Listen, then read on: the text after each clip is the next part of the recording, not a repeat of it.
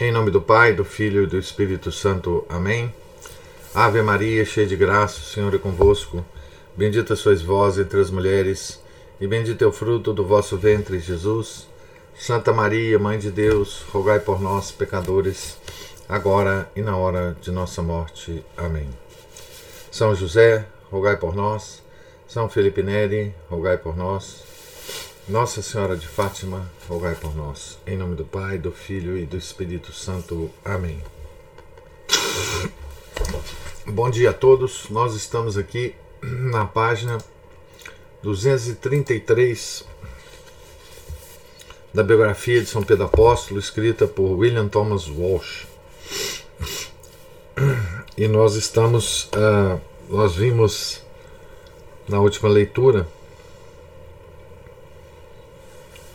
que Nosso Senhor estava falando aos apóstolos, né? Quem me odeia, odeia meu Pai também. Eu vos disse essas palavras, essas coisas, para que vossa fé não fique abalada. Sereis expulsos das sinagogas e virá a hora em que todo aquele que vos matar julgará estar prestando eh, culto a Deus. Tenho ainda muitas coisas a vos dizer mas não sois capazes de compreender. Quando vier, porém, o Espírito da Verdade, ele vos ensinará toda a verdade. Um pouco de tempo e não mais me vereis, e mais um pouco e me vereis de novo. Estava isto bem distante dos pensamentos de glória que continuavam a encher a cabeça de Pedro quando ele lançou o olhar para as duas espadas penduradas na, da parede. Era uma coisa tão acima da mentalidade deles, de fato, que começaram a tocar-se com os cotovelos e a indagar uns aos outros de que era que ele estava falando. Finalmente disse-lhes de novo que estava prestes a deixar o mundo e ir para o Pai. Ah! exclamaram eles. Eis que agora Agora falas claramente e a tua linguagem já não é figurada e obscura. Agora sabemos que conheces tudo e não precisas que ninguém te faça perguntas. Por isso cremos que saíste de Deus. Credes agora? retorquiu ele, ironicamente.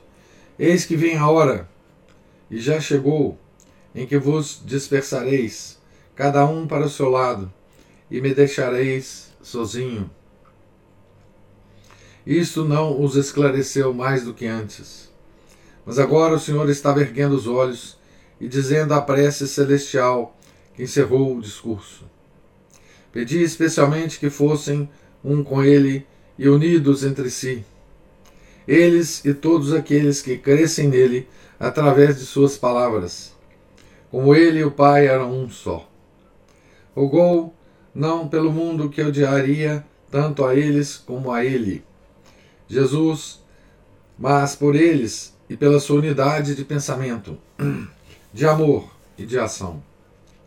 E com isso interrompeu-se de repente e perguntou: Quando vos mandei sem bolsa, sem sacola, sem calçado, faltou-vos, porventura, alguma coisa? Pedro lembrou-se de sua viagem missionária. Nada, disse ele. Nada, disseram todos. Agora, porém, quem tem bolsa, pegue-a. Do mesmo modo, quem tiver sacola, e quem não tiver espada, venda o manto para comprar uma. Pois vos digo que é necessário que se cumpra em mim a palavra da Escritura. Foi contado entre os malfeitores. A palavra espada soou agradavelmente aos ouvidos de Pedro. Senhor, eis aqui duas espadas. Basta, respondeu Jesus. O pescador, o pescador amarrou uma das lâminas em seu cinturão. Por certo, não havia compreendido lá muita coisa do que fora dito, mas achou que compreendia o significado daquele fio de aço de Damasco daquele dominador de multidões, daquele fazedor de reis, que tão agradavelmente tocava sua vigorosa perna. Estava começando a sentir, afinal, que alguma coisa poderia ser realizada naquela noite. Estivera um tanto sonolento, talvez, depois da ceia, mas ficara completamente desperto e alerta agora, quando todos se levantaram para sair e seguiram o Senhor pela escada exterior até a rua. Então, essa é a quinta-feira, né? Depois da instituição da Eucaristia. Enquanto caminhavam junto ao muro do jardim do príncipe dos sacerdotes Caifás, cantavam todos a derradeira parte do grande Aleluia, com sua significativa referência à pedra que os construtores rejeitaram, apenas para que se tornasse a pedra angular. E sem dúvida a voz de Jesus se fazia ouvir acima de todas as outras. Jerusalém era como um primoroso instrumento formado de vigorosas vozes a cantar as mais profundas e comoventes canções de Israel. Uma lua cheia se erguia a leste, brilhando no rosto de, deles enquanto desciam a colina. A luminosidade prateada havia transformado a extensa cidade pedregosa e suja em algo mágico, etéreo, sobrenatural e evanescente. Havia no ar um traço daquela misteriosa tristeza, daquela sugestão de morte unida à jovialidade, da corrupção à espera da beleza que muitas vezes acompanha a luz da lua nos começos da primavera. Ainda cantando, os doze homens enveredaram pela rua principal. Depois seguiram por cima do vale de, do Tiro, Tiropeon até a porta sudeste abaixo do templo. E então atravessaram o Cedron, em frente dos túmulos dos profetas. Tinham agora acabado de cantar o Aleluia e caminhavam em silêncio ao longo do ribeiro, que provavelmente estava começando a diminuir com a chegada da estação seca. Cerca de vinte minutos depois de terem deixado a sala da ceia, chegaram a pequena herdade chamada Getsemane, Getsemane, na ladeira ocidental do Monte das Oliveiras. Ao pararem ali, tornou-se evidente, à brilhante luz da lua, que a tristeza que eles haviam notado no Senhor durante toda a noite, havia se tornado muito mais profunda.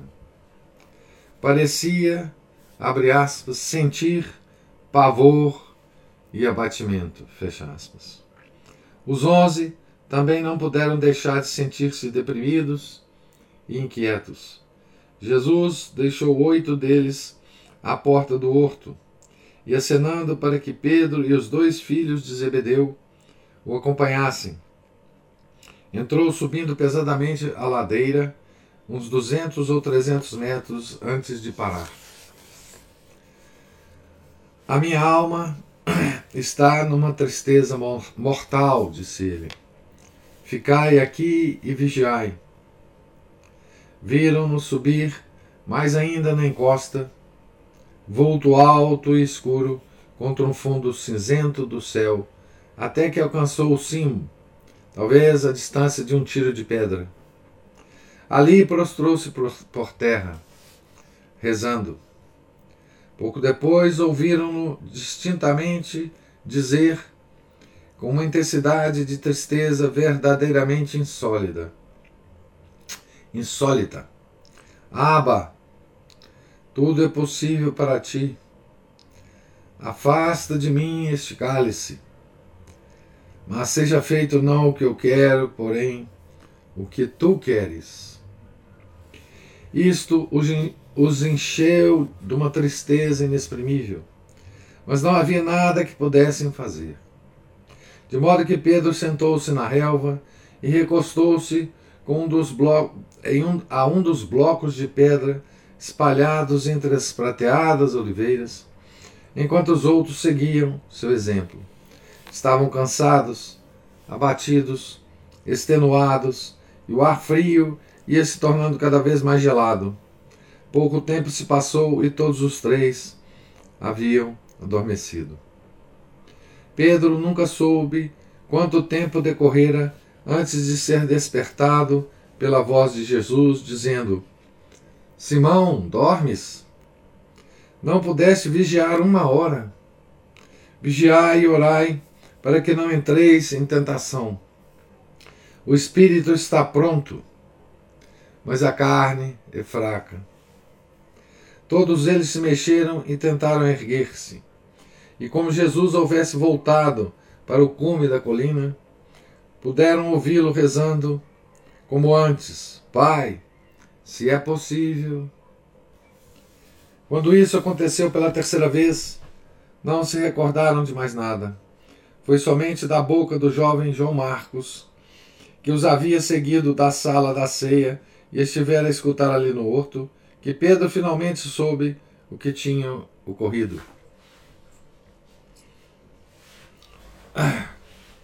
Sobre aquele vulto solitário e prostrado, as hostes infernais estavam acumulando o peso de todos os pecados humanos e de toda a ingratidão até o fim dos tempos.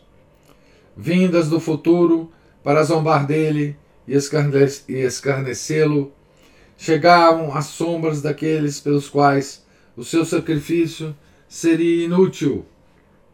À medida que o tempo se encolhia ante a infinitude de sua dor, ele parecia estar estirado sobre uma cruz que ocupava o vazio do firmamento do extremo a outro, e o enegrecia até o dia ju de juízo.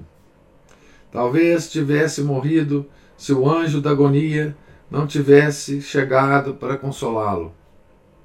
Pedro não sabia disto com o musculoso peito arfando e a espada a seu lado, cintilando sombriamente sobre a meia luz maléfica, dormia profundamente. Então aqui é a, é a agonia, né? No, no Jardim das Oliveiras. Então vamos continuar aqui. Ele vai, nós vamos mudar de capítulo, mas a, a a descrição continua, né? Uma bela descrição. Capítulo 21. Acordou num sobressalto. Havia alguém bem diante dele, olhando-o, e quando conseguiu despertar de todo, viu que era o Senhor. Mas algo lhe havia acontecido. Não somente parecia sucumbido ao peso de uma fadiga e de uma tristeza infinitas, mas seu rosto também estava diferente. A luz da lua refletia nele, refletida nele, adquirira um estranho brilho fosco. Pedro sentou-se, esfregou os olhos e olhou de novo. Podia ver plenamente agora. A fronte de Jesus estava toda molhada de sangue. Descia-lhe pela barba e pingava no chão. Dormi agora e descansai, disse Jesus. Basta, é chegada a hora. Eis que o Filho do Homem será entregue nas mãos dos, pe dos pecadores. Levantai-vos, vamos, aquele que vai me entregar está próximo. Ao levantar-se cambaleante, Pedro ouviu vindo lá de baixo da colina, o murmúrio de vozes e o tropel de pesados pés sobre os rochedos. Conseguiu distinguir o bruxulear de lanternas, o luzir de tochas, o cintilar do luar nos elmos de aço, nas espadas e escudos. Um destacamento de soldados romanos vinha subindo a colina com os superintendentes do templo e a guarda do palácio dos príncipes dos sacerdotes. Acompanhados de variada multidão das ruas, apressadamente armada de paus e de clavas. Quando se achavam mais próximos, Pedro viu Judas à testa da coluna de gente. Tinham esperado talvez encontrar o Senhor adormecido ou a rezar. À vista de sua trágica figura, avançando ao encontro deles, na semi-luminosidade, foram tomados de temor. mesmo armados como estavam, e pararam de repente. A quem buscais? perguntou ele. A Jesus de Nazaré, disseram alguns da guarda do palácio e a multidão em aramaico. Queremos Jesus de Nazaré. Sou eu, respondeu ele. E todos recuaram e caíram por terra. Então, todos significa, né? Quem caiu por terra aqui? Toda a, a população, a população que estava seguindo o pessoal, né? Todo, todo o exército romano, o pelotão romano, né? Todo o toda a guarda do palácio, dos príncipes, dos sacerdotes, né? Tá certo? Todos os superintendentes do templo que estavam lá nessa. Né? É, todos armados, né? a, a mesma a, a, a, gente que. aquela, aquela turba que estava acompanhando estava armada de paus e, e, e de clavas. Né? Então, é, quando o nosso Senhor respondeu, sou eu, todo mundo caiu no chão. Né? Então vocês imaginam essa cena. Né? É,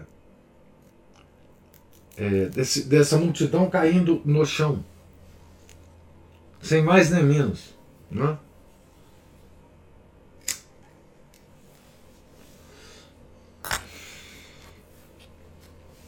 Então, continua. Mais uma vez ele perguntou: A quem buscais? A Jesus de Nazaré, repetiram, ao se levantarem cambaleantes. Já vos disse que sou eu. Se é, pois, a mim que buscais, deixai ir estes. Essa cena no, no Evangelho se repete três vezes nessa né? pergunta, a resposta e eles caindo. Né? Então, porque não estava de modo algum disposto a fugir. Pedro não estava de modo algum disposto a fugir. Os outros apóstolos, por essa altura, tinham subido e contemplavam, numa expectativa de horror, aquela cena que se, esfor se esforçavam por compreender. Viram seu irmão Judas avançar para onde Jesus ficara aguardando e ouviram-no dizer: Salve, mestre! Amigo, a que viestes? A que vieste? perguntou Jesus calmamente. Salve, mestre! E Judas deu-lhe o beijo combinado. combinado. Judas, com um beijo, entregas o filho do homem? Os apóstolos tomaram agora plena consciência do que tinha ocorrido. Seu primeiro impulso foi o natural, de uma amarga cólera contra o traidor. Nenhum maior engano do que a crença popular de que aqueles homens se puseram a correr imediatamente como covardes. Pelo contrário, estavam prontos a defender seu mestre contra a grande superioridade numérica, se ele lhes desse a ordem. Senhor, vamos atacá-los, atacá-los com espada? Gritou um. Gritos e imprecações em aramaico chocavam-se no ar noturno. Coisas como ladrão, traidor, a espada, abaixo com Judas, abaixo com o filho do diabo, ladrão, ladrão. Foi justamente esse, por esse instante que Simão Pedro estivera à espera.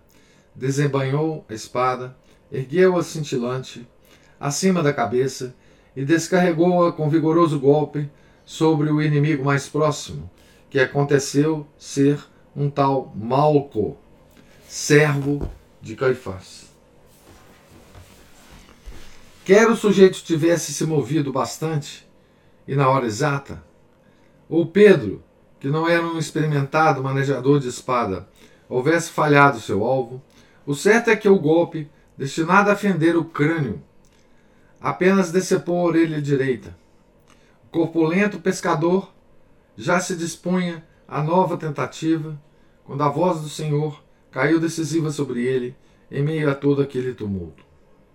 Guarda a espada na bainha, pois todos os que usarem da espada, pela espada morrerão.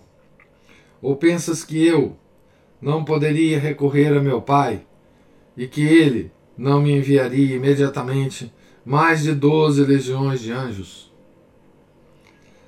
Mas como se cumpririam então as Escrituras, que declaram que assim deve acontecer? Voltando para os soldados e para o guarda, disse provavelmente em grego: Deixai, basta. Viestes armados de espadas e paus, como se viesseis contra um ladrão? Entretanto, eu estava todos os dias convosco no templo e nunca levantastes a mão contra mim.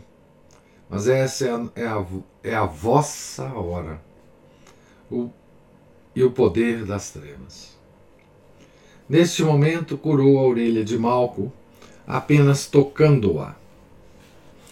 Então, veja bem, é, aqui nessa cena né, ocorre, ocorrem duas coisas que todo mundo viu né, é, com os próprios olhos. Né? É, é, sem contar as emoções que estavam, é, enfim, agindo né, em todo mundo aqui. Né? Primeiro foi o tombo dessa turba três vezes. Não é? E parece que ninguém se tocou para o que, que tinha atingido esse batalhão, né? para eles caírem eles perderem a sustentação do, do, do corpo, né? Veja, isso eram, eram soldados, né? Eram pessoas ah, treinadas, musculosas, né? É, com força, né? E de repente, por três vezes, eles perdem a força das pernas e caem, né? Depois, eles viram Jesus curar o, a orelha decepada do Malco. Né? E eles não se tocaram para a cena. Né? Esse pessoal não se tocou de que eh, quem era aquele que eles vieram prender né? e levar preso. Ninguém desistiu frente a essa demonstração de poder extraordinário, né? Dessa, dessa figura que estava na frente deles, né? Então, por aí se vê, né? Como que um coração endurecido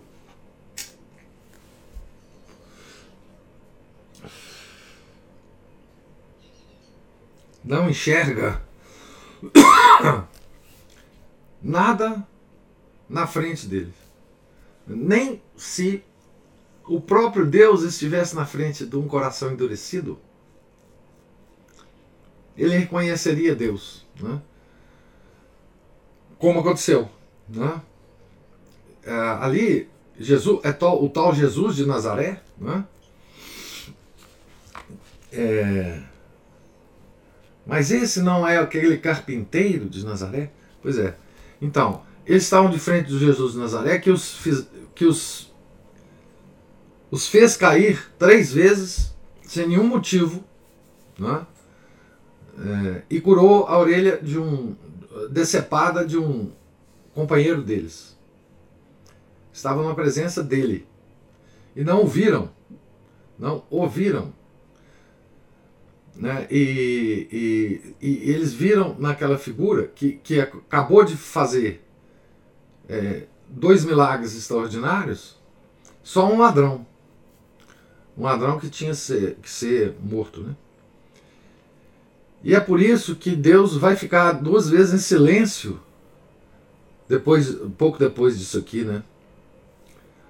É, porque nas duas situações em que ele ficará em silêncio, é porque ele já não mais é, já, já, tinha, já tinha desistido de falar alguma coisa para aquelas almas que estavam na frente dele. Né? Ele, as almas já estavam perdidas. Não havia a, a menor possibilidade de falar, de Deus falar para as almas, pessoalmente, né? Então vocês imaginam né, o que acontece na nossa vida quando a gente tem as várias manifestações de Deus, não pessoalmente, obviamente, na nossa vida, e a gente simplesmente não vê-lo, a gente não, não consegue vê-lo, né?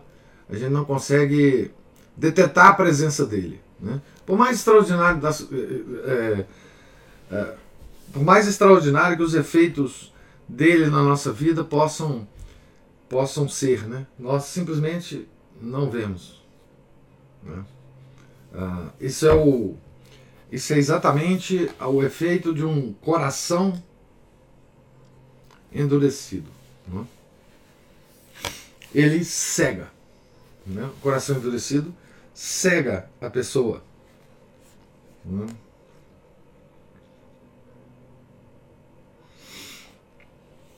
nesse momento curou a orelha de Malco apenas tocando-a. Uma mórbida sensação de fracasso e desilusão invadiu então Pedro e os Boanerges. João e Felipe, né? Os filhos de Zebedeu. Esta, esta é a vossa hora. Jesus respondeu para a turba, né? O Senhor não tensionava de modo algum resistir a seus inimigos. Larga a espada. Ia deixar que seus inimigos fizessem o que quisessem com ele. À medida que a cólera cedia, cedia à consciência dessa verdade, iam os apóstolos se conformando ao fato de que estavam travando uma batalha perdida. De repente, o pânico se apoderou deles. Saíram correndo em disparada, dispersos por entre as árvores, deixando o mestre sozinho com seus inimigos. Não resistiu ele tampouco quando o agarraram rudemente, amarraram-lhe as mãos com cordas e o arrastaram para a cidade, pelo mesmo caminho, provavelmente, por ele percorrido ao vir da sala da ceia. Duas marcas, ainda à vista numa pedra da ponte sobre o Cedron, atribuem-se a seus joelhos, quando seus captores o derrubaram no chão. Talvez o hajam arrastado pelo próprio leito do ribeiro, até deixarem-lhe a túnica toda encharcada. Não há dúvida de que o primeiro o levaram, de que primeiro o levaram para ser interrogado pelo verdadeiro chefe de Jerusalém, o exultante Anás, e somente depois a presença do príncipe dos sacerdotes, Caifás. Enquanto isto acontecia, não havia Pedro corrido até muito longe. Tudo se escurecera em torno dele quando fora privado do uso de sua espada. A coisa mais imediata que percebeu é que estava descendo precipitadamente a ladeira, apertando, talvez ainda a mão, a arma ensanguentada. Ao parar para tomar fôlego, viu outro homem que ali havia chegado antes dele, pois era mais magro e mais jovem. Por sorte, era o seu melhor amigo João. Os dois trocaram algumas rápidas impressões. Acompanharam então a multidão, os guardas e o prisioneiro pelo vale do Cedron até a cidade, subindo a vertente ocidental na direção do palácio dos príncipes dos sacerdotes. Então João encontra Pedro aí na, no meio do mato, né? E, e se, se ajuntam à multidão, né? É, que vai acompanhar Nosso Senhor, né? Isto deve ter exigido não pequena coragem, dadas as circunstâncias, pois naquela noite os dirigentes do templo tinham tomado providências para que todos os pontos estratégicos estivessem bem guardados.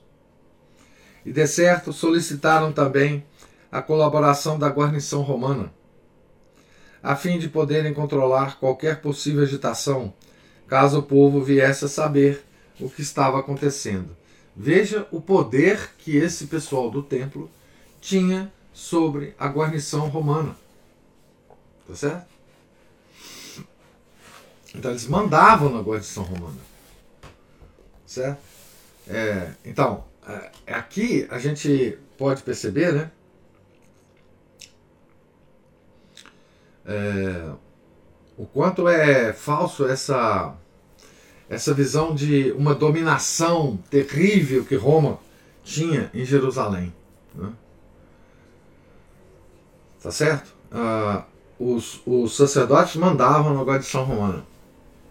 Porque controlavam Pilatos, né? Tá certo? Através de propina. Eles tinham Pilatos nas, nas mãos, né?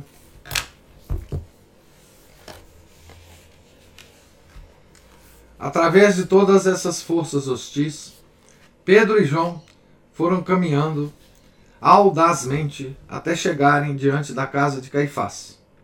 Possivelmente estavam aferrados à esperança de que o Senhor aguardava sua hora e ainda haveria de permitir que eles descarregassem o golpe que o libertaria.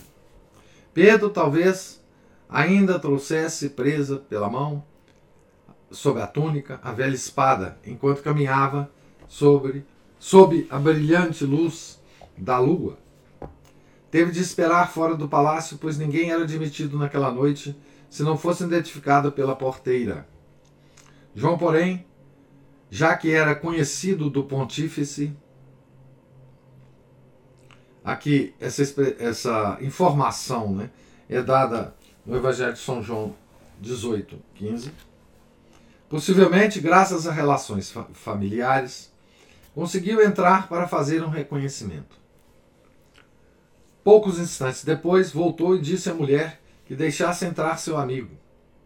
A observação, por ela feita, quando ele se foi esgueirando para dentro, sugere que estava certa do parentesco de João com o Senhor e que suspeitava de Pedro. Não és tu também dos discípulos desse homem? Não sou, respondeu Pedro.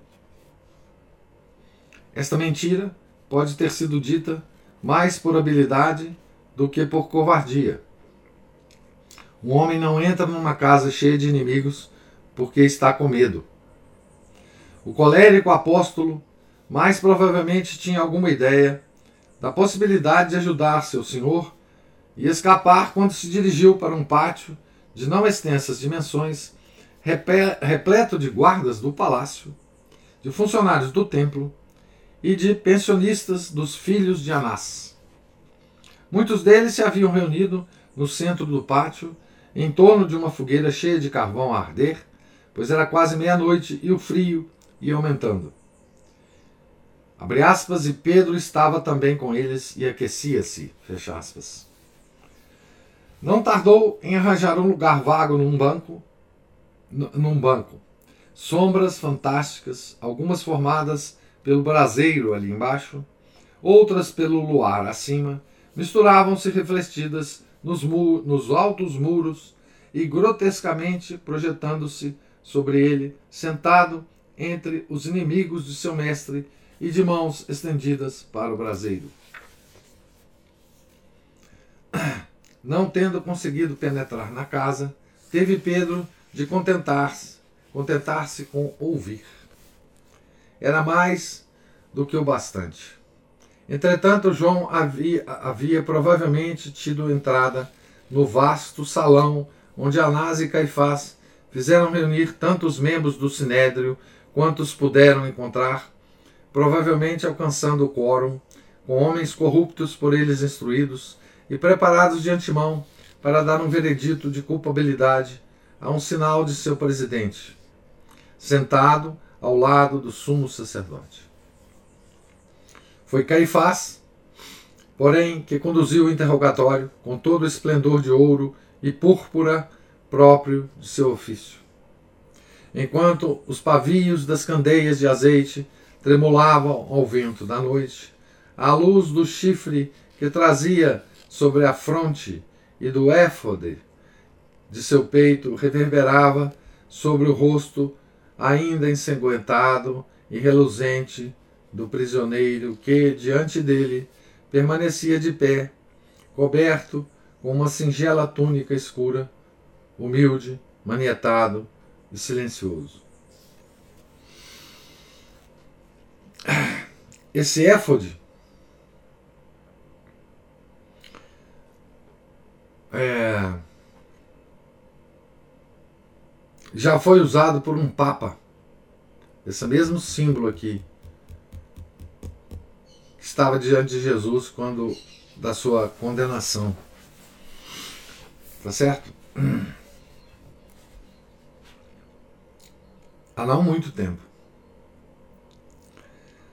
Na sua gana de destruir aquele homem, Caifás não prestava atenção às leis que proibiam tais processos à noite ou fora do recinto do templo.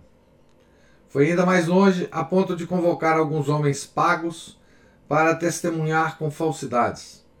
Abre aspas, nós ouvimos dizer: Destruirei esse templo feito por mão humana, e em três dias edificarei outro, não feito por mãos humanas.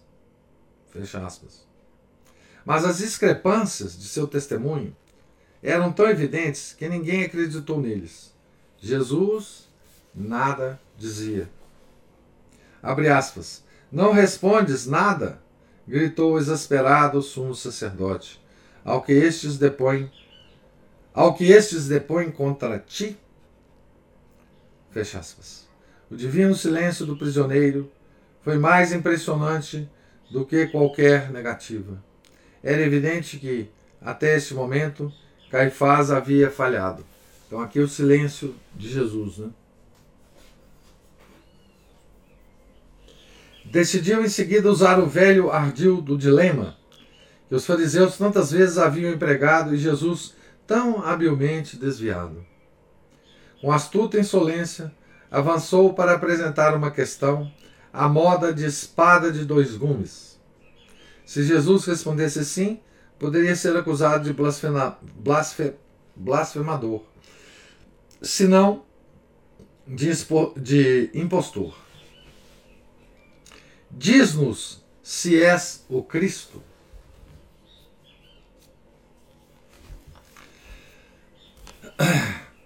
Se eu vos disser, não me acreditareis. E se vos fizer qualquer pergunta, não me respondereis. Isso foi o que ele respondeu. A calma majestade desta resposta pareceu dar ao orador uma vantagem seu acusador estava de má fé e deveria conhecer a resposta. Jesus não se dignou em dá-la. Mas Caifás sabia que havia outro meio de fazer a pergunta, de modo que não pudesse Jesus recusar-se a responder. E lançando mão desta derradeira arma, ele a proferiu com força vingativa, dizendo: Eu te conjuro, pelo Deus vivo, que nos digas se és o Cristo, o Filho de Deus. Eu sou, disse Jesus, e vereis o Filho do Homem sentado à direita do poder de Deus, vindo sobre as nuvens do céu.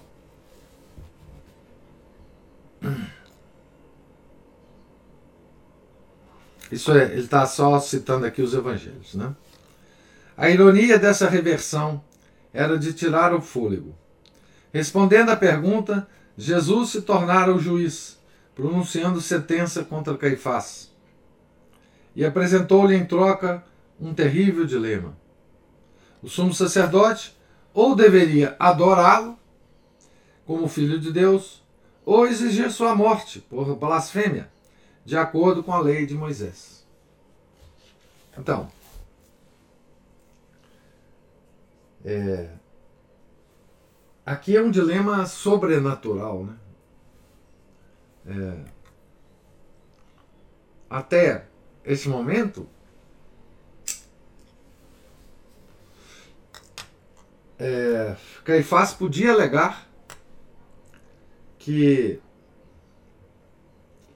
não sabia que aquele homem na frente dele era o Cristo, o Messias prometido. Né? Depois disso, não podia mais fazer isso. Né? Ah, ou ele então adoraria ao Cristo e salvaria sua alma, né? ou podia condená-la à morte e a sua alma se perderia. Então, esse aqui é um dilema sobrenatural, um dilema da própria salvação do, do, do da alma de Caifás. Né? É, esse é o, é o dilema que se coloca perante todos nós. Né? O silêncio sufocava. Foi quebrado pelo ruído de pano rasgado. Quando o sumo sacerdote dilacerou completamente suas roupas externas e internas, como estipulava a, rei, a, a lei, e gritou em vociferante brados que ecoaram pelo pátio inferior até a rua. Que necessidade temos ainda de testemunhas? Ouvistes a blasfêmia? E voltando-se para os anciãos do conselho, perguntou: Quem, o que, que vos parece? Morte é réu de morte. O coro foi unânime. Então, eu vou parar aqui a leitura nessa condenação, né? de Caifás a Nosso Senhor. Né? É Caifás que o condena. Né? Certo? É, Anás é quem manipula por trás, né? mas quem condena é Caifás. Né? Então, Caifás escolheu um caminho. Né? É, da perdição, não? Né? o caminho da perdição. É, ele teve a possibilidade de adorar Nosso Senhor, mas escolheu o caminho da, da perdição. Né? Então, é, esse é o esse caminho de Caifás, né? é o caminho que o mundo moderno escolheu, toda a modernidade escolheu. Né? É, de um modo geral, é, principalmente depois de certos eventos históricos que a humanidade viveu. Né? Então, é, a, para além das escolhas individuais, porque não é a humanidade que vai para o inferno, é cada um de nós que vai para o inferno, né? É, que temos a possibilidade de ir. Né? Mas digamos, a cultura, o moderna condenou Nosso Senhor como exatamente como é, é, Caifás, né? Toda vez que nós é, a própria igreja, né? É, toma o caminho, né? Da heresia, do modernismo, do relativismo, do ecumenismo, nós estamos condenando Nosso Senhor e estamos nos separando dele. Estamos condenando a nossa alma. Né? Por mais bens uh, materiais que isso possa nos amealhar. Né? Então, aqui, é, muito provavelmente, uh, quer dizer, provavelmente não. O certo é que os bens do Caifás e Anás não foram tocados né, por essa escolha que eles fizeram. Né? Então, toda, toda, toda a cúpula é, intelectual é, do templo é, se condenou nesse momento, né? Nesse momento em que Nosso Senhor, na frente deles, reafirma ah, que Ele é o Filho do homem, que é Cristo, que é o Messias, e eles simplesmente o condenam à morte. Né? Então, essa, a, essa condenação né, é, é, feita hoje pela, pela mundo moderno. Né? Quando eu digo mundo moderno, é por todo o, a cultura moderna. Né? As artes, a, em todas as suas manifestações, né?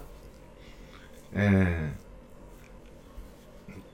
artes plásticas, música, arquitetura, literatura, né?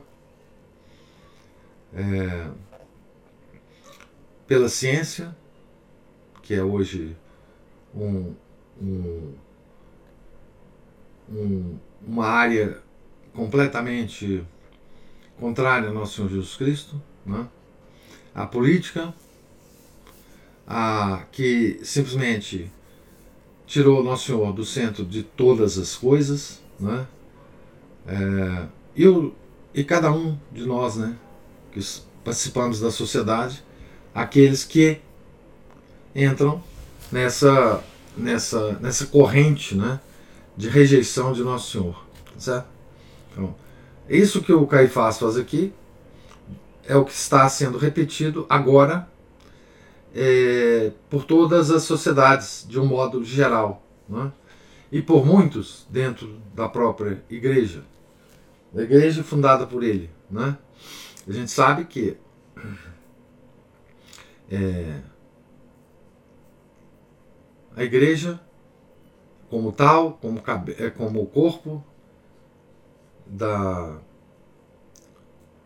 místico, ela nunca se condenará, mas aqueles que estão dirigindo a igreja, nos seus mais altos escalões, estão fazendo o que Caifás fez. Né?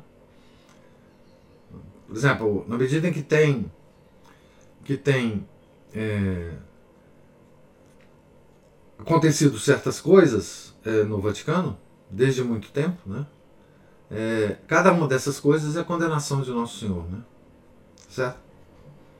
Então, a estátua de Lutero dentro do Vaticano, o selo comemorativo dos 500 anos da Reforma, é, dentro, ah, que foi emitido pelo, pela, pelo Vaticano, é, todas as, as barbaridades que nós vemos os papas fazerem e dizerem, tudo isso é a condenação de Caifás.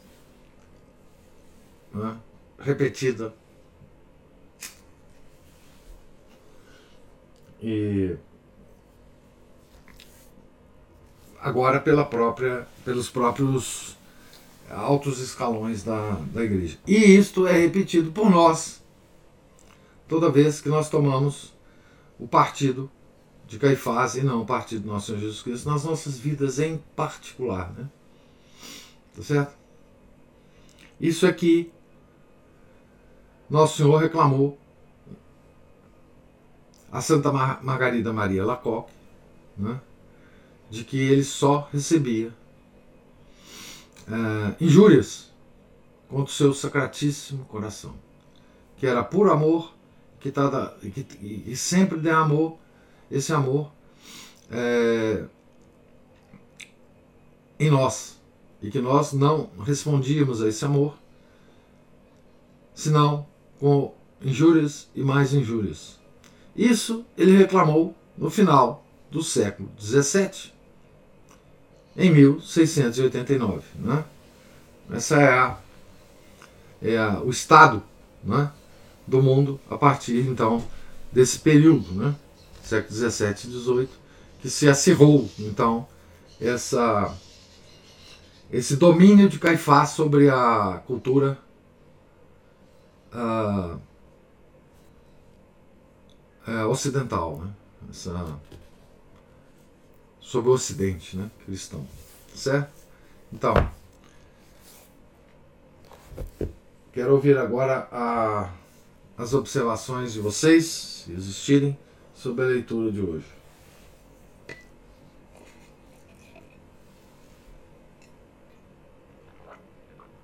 Eu queria fazer uma pergunta, professor. Você sabe quem, quem foi que arquitetou, já que você falou em arquitetura, né, pensando no Vaticano, aquela arquitetura do Vaticano, né, da, quem, quem plantou, por exemplo, aquele obelisco maçônico no meio da Praça de São Pedro?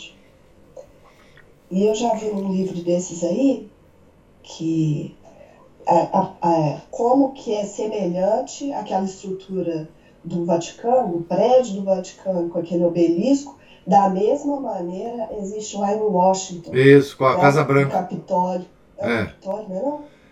É, O Capitólio e aqui tem um obelisco também. é exatamente a mesma, a mesma estrutura, né?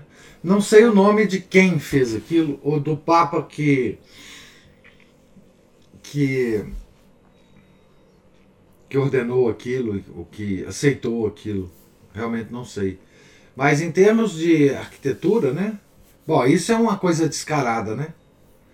É, a, a, disposição do obelisco em relação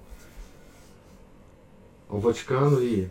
Enfim. É a dualidade, né? Masculino e feminino. É, é, A abóboda é É, o ventre feminino. É símbolo fálico. Obelisco. É obelisco é o símbolo. Não, sim, é, é, é um símbolo maçônico, claramente, né? É, mas de fato eu não sei quem, quem foi o, o arquiteto daquilo e quem aprovou aquilo, né? Mas de fato é uma coisa. é, quer dizer, quando você vê as duas fotos, né? Do alto, é uma, é uma coisa que não dá para negar, né? Que existe aquilo. Mas existe a sala Paulo VI também dentro do, do Vaticano, né? Que é uma uma coisa demoníaca, né? Existe, por exemplo, bom, existem várias coisas, né?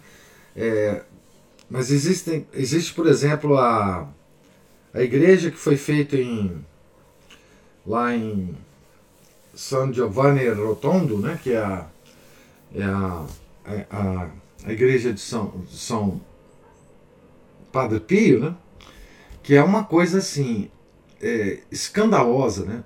A, a variedade, bom, a forma da igreja é, tem a ver com, com maçonaria, tem vários símbolos maçônicos dentro da, dessa igreja é, e várias outras, né? Tem documentários e mais documentários so, sobre isso, né?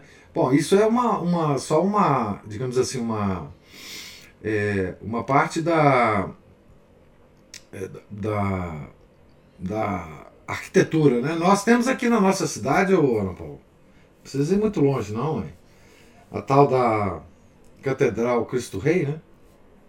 Está sendo construída aqui. É, é, é a prova de que toda a, a arte né, se corrompeu é, terrivelmente. Né? É, tem também aqueles crucifixos né, que o, o Papa carrega, né? É, também que, que é uma coisa pavorosa, né? É, a forma que Jesus está no crucifixo, enfim. É uma coisa absolutamente. Então, assim, toda a, a, a expressão artística né, é, atual, ela é. Ah, o mínimo que a gente pode dizer é que é, que é demoníaca, né? Isso é o mínimo. Então, é, é, nós temos que escolher o nosso Senhor, né? Só existem dois senhores para ser escolhidos, para serem escolhidos. Né? Ou você escolhe um, ou você escolhe outro. A, a igreja conseguiu né, que o mundo escolhesse o Senhor verdadeiro durante séculos. E o mundo produziu, em termos de arte, as mais belas peças que já pode. que, que, que, enfim. possível ao homem né, é, reproduzir. Né? Peças de arquitetura, né, o gótico, por exemplo, né, peças de pintura, né, Fra Angélico, Giotto, Caravaggio, enfim, de, na música, né, desde o canto gregoriano até a, a, a grande música clássica do mundo. Né? É, então, se você pega a história da música, você vai ver que a igreja construiu a música, a bela música de todos os tempos. Né? E, e por aí vai. A, a, a, própria arquitetura social do feudalismo é uma coisa extraordinária. Né? É, a literatura, as obras, é, as obras de teologia, de, de, mística, de tudo isso é uma, uma arte, uma coisa extraordinária, né? E, e a vida dos santos, né? É, a beleza da vida dos santos e, e, tudo mais, né? E por isso nós não vemos mais isso, né? É impossível esse mundo é, em que nós vivemos produzir qualquer tipo de beleza, né? qualquer tipo de beleza. Né? Então, as cidades, a arquitetura, ela está completamente decaída, não existe mais nenhum tipo de concepção é, arquitetônica de cidade, de prédio, de, que nos lembre qualquer coisa relacionada com beleza. Né? A própria arte moderna, a arte plástica, as artes plásticas, né? elas se degeneraram a tal, a tal ponto que não há mais nenhum tipo de conexão que você possa ter é, com essa arte, né? a não ser repulsa, a não ser repulsa, repugnância. Né? É a única coisa que nós podemos sentir em relação a essa arte. Né? E, enfim, isso são as coisas sensíveis que acontecem com o homem, que, que toca os nossos é, sentidos mais baixos da nossa alma, né? os cinco sentidos físicos do corpo, né? É, que são manifestações dessa repulsa espiritual. Né? O homem se afastou de Deus e, portanto, perdeu quem perdeu o que, né? Perdeu o Espírito Santo, né? Perdeu os dons do Espírito Santo. É simplesmente isso. Nós afastamos do Filho e, portanto, do Pai e do Espírito Santo. Nós afastamos, nós nos afastamos da Trindade, da Santíssima Trindade, né? Mas a, a Cristina levantou a mão. O professor, Sim. é interessante a gente observar que quando se fala do retorno da beleza, buscar a beleza, ou quando se fala contra a arte moderna, é claro que é num ambiente que não é o modernista, né?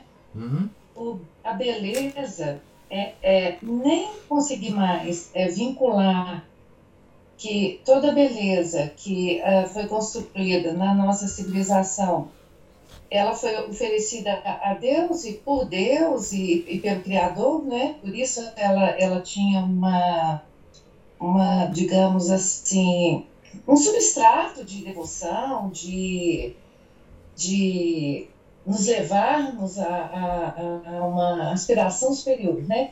Hoje é, eu observo assim, a beleza ela é consolação, mas ela não tem é, os, os, filósofos que falam sobre o retorno, a necessidade de retorno da beleza, eles não têm coragem, coragem de colocar o Deus cristão Isso. no meio disso. É, é, Agora, professor, quando a gente vê que a manifestação, a arquitetura, eu acho que é a, é a primeira arte que, digamos assim, de influência no ser humano. É. Porque nós estamos nos lugares, nosso É. corpo físico está no lugar. é.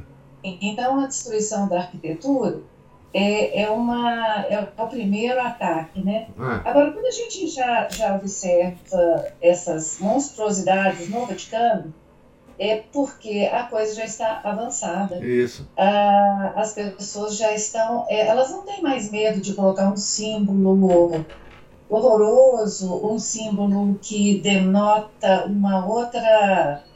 Ah, um símbolo maçônico, sei lá. Ah, É. Dentro do Vaticano, É. a coisa está muito avançada. Eles são os donos. Não, na verdade, na verdade começou lá. Começou na Renascença. É- Essa, essa, essa queda da, da- do, do Vaticano em que temos a, a- da arte começou na Renascença. Né? Ah, é, As capelas Sistina. é, exatamente. É. é O uma que- e veja, a gente acha aquilo belo. Ah, pois é, Entendeu? acho porque tem forma, né? Então, tá vendo? Aí Começou lá. Não, a, a, a, Degon- a- a- quer dizer, a, a, a igreja tem responsabilidade direta sobre isso tudo. Porque começou lá. Toda essa, essa questão começou lá. E, na verdade, a ciência também. A ciência também. O que a ciência é hoje também é por causa da responsabilidade da igreja. A igreja é o centro do mundo. É simplesmente isso. É, então, é, agora você fala de arquitetura, a arquitetura é, é a coisa mais é, mais influente em nós porque nós vivemos é, encharcado de arquitetura, né? Então, nosso relacionamento com, com as, as, a cidade, as ruas, as casas, né? É, essa é a primeira coisa que. A gente não vê quadro de Picasso aí para tudo quanto é lugar, não. É, as obras de arte moderna não estão aqui na, dentro da nossa casa, não, estão naqueles museus lá longe. Não é? Mas a arquitetura está perto da gente. Né? É isso mesmo, você está certinho. É, existe um, um, um documentário, acho que em três partes, é, sobre arquitetura, o documento da arquitetura e tal, é muito bom no, no, Brasil Paralelo. É, você vê, por exemplo, você estava falando da beleza, né? Tem um, um, um, Ah, tem um cara muito, muito. que a direita brasileira, os conservadores gostam muito, né? O Roger Scruton. Ele tem uma obra sobre beleza, né? É, é. Mas que também não liga nada com nada, né? Não, é, é quando eu falo que essa ligação de beleza apenas com a consolação. É é, sem dar nome, porque nós precisamos dar nome. Nosso Senhor Jesus Cristo. Sim, claro. É, claro, Deus claro. Salvador. O Roger Scruton, ele trata nesse âmbito. É. De o belo como um consolo. É um descanso, é. um descanso para o homem moderno. É. Né? Você não vai suicidar quando você vê uma obra de arte, né? Você é um hum. desesperado. É. Você é um moderno desesperado, eu centrado, é. é procurando símbolo para é, saber quem você é, quem você é, é quem, quem, qual é a sua personalidade, qual que é o seu. É, como é que chama esse negócio aí? É, se eu sou sanguíneo, qual é? é ah, os temperamentos, né? É. É, nós somos. É, é, eu, eu, eu, eu, eu, né? É, tudo para nós. Se não, não fazer araquiri, você observa uma obra de arte, pronto, acabou, que é. aí você fica com uma esperancinha. É, a arte como salvação. Isso. Não é? Ciência como é. salvação, arte como salvação, música como salvação. E nada, Agora, a, é, nada a, a ver com a elevação a, da alma, né? É arquitetura e música, né? Porque a arquitetura ela é ordenadora. A gente precisa de ordem. Quando você vê equilíbrio é, nas construções, é, esse equilíbrio mínimo que, que qualquer pessoa da roça sabe fazer, é, né? É. Fazer uma casinha caiada de branco, com uma janela de um lado, outra do outro, uma porta no meio. É. A equidistância entre a janela, a porta e o telhado tem harmonia. Por isso que o conjunto é bonito. É. Tudo igualzinho, tudo pequenininho, tudo igualzinho. Por que, que é bonito? Porque tem a, as proporções adequadas. Isso. Não importa se é, é, tem riqueza ou não tem. Não. E quando a gente entra, como eu falo, eu, eu entrava naquele prédio da Receita Federal, ali da Avenida Afonso Pena, que foi destruída, uhum. aquelas escadarias, os é. leões, sei é. lá, acho que tinha leão, mas é, tinha cada escadaria que você sobe quando você é criança, é. aquilo vai te dando um senso de de que há algo superior, é. algo além, que há um bem que as pessoas lutam por esse bem, não é? Um isso. bom. É. E isso, essa destruição toda é, é para é acabar de vez, né? É, de, de cair fácil. A, música também é muito séria, mas a, a, música já é em outro sentido, né, é. professor?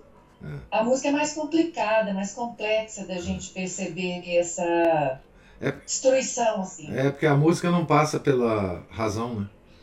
Para ela ser é. apreciada, ela não precisa da razão.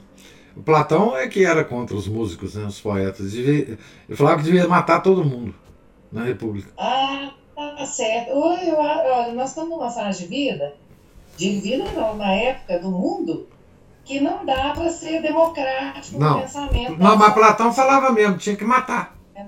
os poetas. Os poetas são os infernos. É, exatamente. É, Platão era tranquilo, ele falava, não, não pode, ele tem que matar.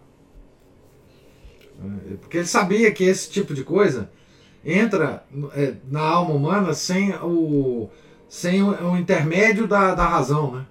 A música é um problema. É um problema. Né? Muito, muito grande. É, é, de, a, a, a música é um fator de desestabilização civilizacional impressionante impressionante, né? Então assim, É, e nós estamos. É, você estava falando da ordem da arquitetura. Essa ordem da arquitetura é, externa, visível para nós das cidades, ela determina uma ordem de vida da gente, da, dentro da nossa própria casa. Né? É, ela é ordenadora nesse sentido, né? ordenadora da, da, da visão de mundo que você tem. Né? É, é a, essas escadas né, que você vê, é, ela tem sempre uma, uma, uma, um significado de ascensão. Né? É, é, enfim, é uma a, a própria música, a, o gregoriano, né? Também ele tem um, um sentido de, de ascensão, né? É, então é tudo isso, né? Quer dizer, você tem que ascender a Deus, né? Tudo tem que te levar para lá, né? Não é para consolar, não. Não tem consolação, não. É. é porque, né? Enfim. Mas, então, isso tudo é, é Caifás. Né? Você tira a beleza do mundo, você tira justamente um, do, um dos, dos aspectos, é, um dos atributos de Deus. Né? Você corta pela raiz essa, essa coisa da beleza. Né? Da, por exemplo, é, a transfiguração, né? Os, os, os, discípulos, os apóstolos, né? eles tiveram um, um é, além de outras experiências, uma experiência estética. Né? da beleza de Nosso Senhor transfigurado, né? Transfigurado. É, então, assim, é, isso nós não, não, não tem mais, né? nós só podemos ver agora foto de igreja, vídeo de igreja bonita, né? Porque só, só isso que vai ficar para nós, né? Porque, e eu não tenho a menor esperança humana de que isso vá ser reconstruído um dia. Agora não tem mais jeito. Hum, né? hum. Professor, na hora que o senhor falou, leu, né, sobre a éfode no peito de Caifás, o Márcio me soprou aqui o Papa, que foi o Papa Paulo VI. Ah, pois é, eu, eu sei que estão falando, hein? Não sou eu não, hein? É ele mesmo. Hum. Então, quando um Papa usa esse símbolo judaico, que estava sendo usado na sessão de condenação de Nosso Senhor, bem, vocês podem imaginar o que, que isso significa, né? Não sou eu que vou falar. Né? Vocês podem imaginar o que, que isso significa em termos de, de, de símbolo, primeiramente, né? de símbolo. Mas não só de símbolo, de significado também, né? Tá certo? O Papa estava se, tá se vestindo de Caifás. É só isso. É, o significado é esse. Né? É, ele estava homenageando replicando, imitando quem condenou nosso Senhor Jesus Cristo. Né? Então, esse ato, para mim, é mais significativo do que tudo que Paulo VI fez. Porque tudo que ele fez é, dependeu disso. Antes, inclusive, dele usar, né? Claro. Ele, ele teve a coragem de usar a disfarçatez de usar, a blasfêmia de usar, depois que ele já, enfim, já tinha feito muita coisa. Né? Então aquilo ali é o centro, para mim, né?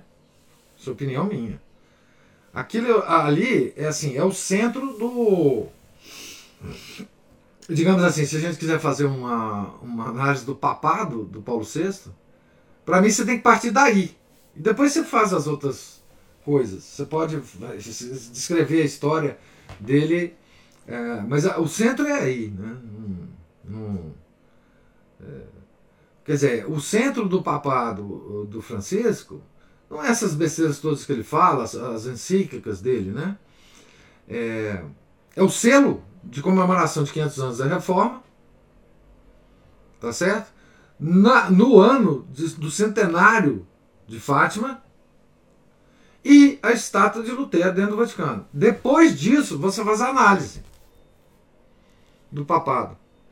O João Paulo II, para mim, né, o centro do papado dele é o encontro de Assis. Papado longuíssimo, né? Papado longuíssimo. Então, o encontro de Assis. Depois disso, você faz a análise do, do, do, do papado dele, né? Ratzinger também, o, desculpe, o Ben 16 também. É o encontro de Assis também que ele fez.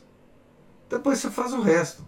Porque assim, esse é o. É, é, quer dizer, a, a, a, gente não pode esquecer a, a, importância dos símbolos e do significado do símbolo. Então, assim. É, é enfim, é, é, é, isso, quer dizer. e há também, na, no, caso do Paulo VI, coisas correlatas, tão importantes quanto, né? Que é o túmulo dele, né? Só tem símbolos maçônicos, não tem símbolo cristão. Mas enfim. É, agora, a éfode é. Realmente, para mim, não tem blasfêmia mais. É,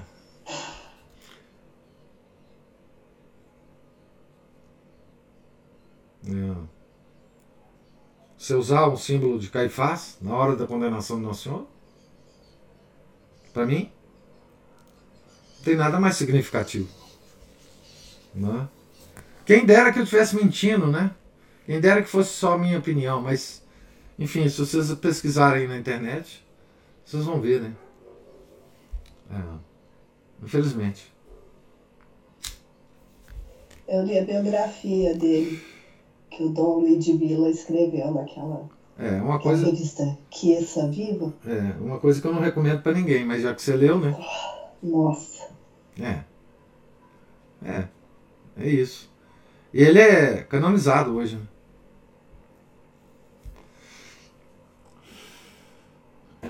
Então. É, então, é, essa, essa é a, é Quer dizer, esse, isso é a repetição do, do julgamento do Nosso Senhor, né, que nós acabamos de ler, né? Ah, rasgar as vestes e condenar Nosso Senhor. Então, em vez de adorá-lo, né? Ao invés de ajoelhar ali e adorá-lo, né? Enfim. É, mas é, quando eu, eu faço essa análise, eu lembro também que nós, cada um de nós, nas nossas vidas, muitas vezes nós fazemos a mesma coisa, é, em níveis diferentes, né? com responsabilidades diferentes, é claro. Um Papa fazer isso é muito mais grave, né? mas nós fazemos isso, né? Toda vez que a gente é, escolhe, usa a nossa própria vontade para escolher um caminho é, contrário do nosso Senhor, né? Tá certo? Ao invés de adorá-lo, nós escolhemos o caminho da blasfêmia, da, do pecado, etc, etc, né? E Nosso Senhor não veio em Santa Margarida Maria Alacoque, ele não veio reclamar de Caifás, tá? Ele não veio. É, as aparições de Nossa Senhora, Nossa Senhora não, não reclama de Caifás. É, é, reclama de nós, cada um de nós, né? Essa responsabilidade nós temos. Não vamos colocar também responsabilidade no, apenas na, nos outros, né? Então nós temos que assumir a nossa, né? Certo? Então é bom que a gente também não não nos iludamos, né? De que, enfim. E, e, e, e tem uma outra coisa muito importante. É que quanto mais a gente sabe dessas coisas, mais responsabilidade a gente tem.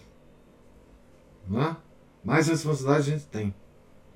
Quem não sabe disso tem muito menos responsabilidade que nós que sabemos. Né? Então, é, não nos iludamos, né? Deus está de olho em todos nós.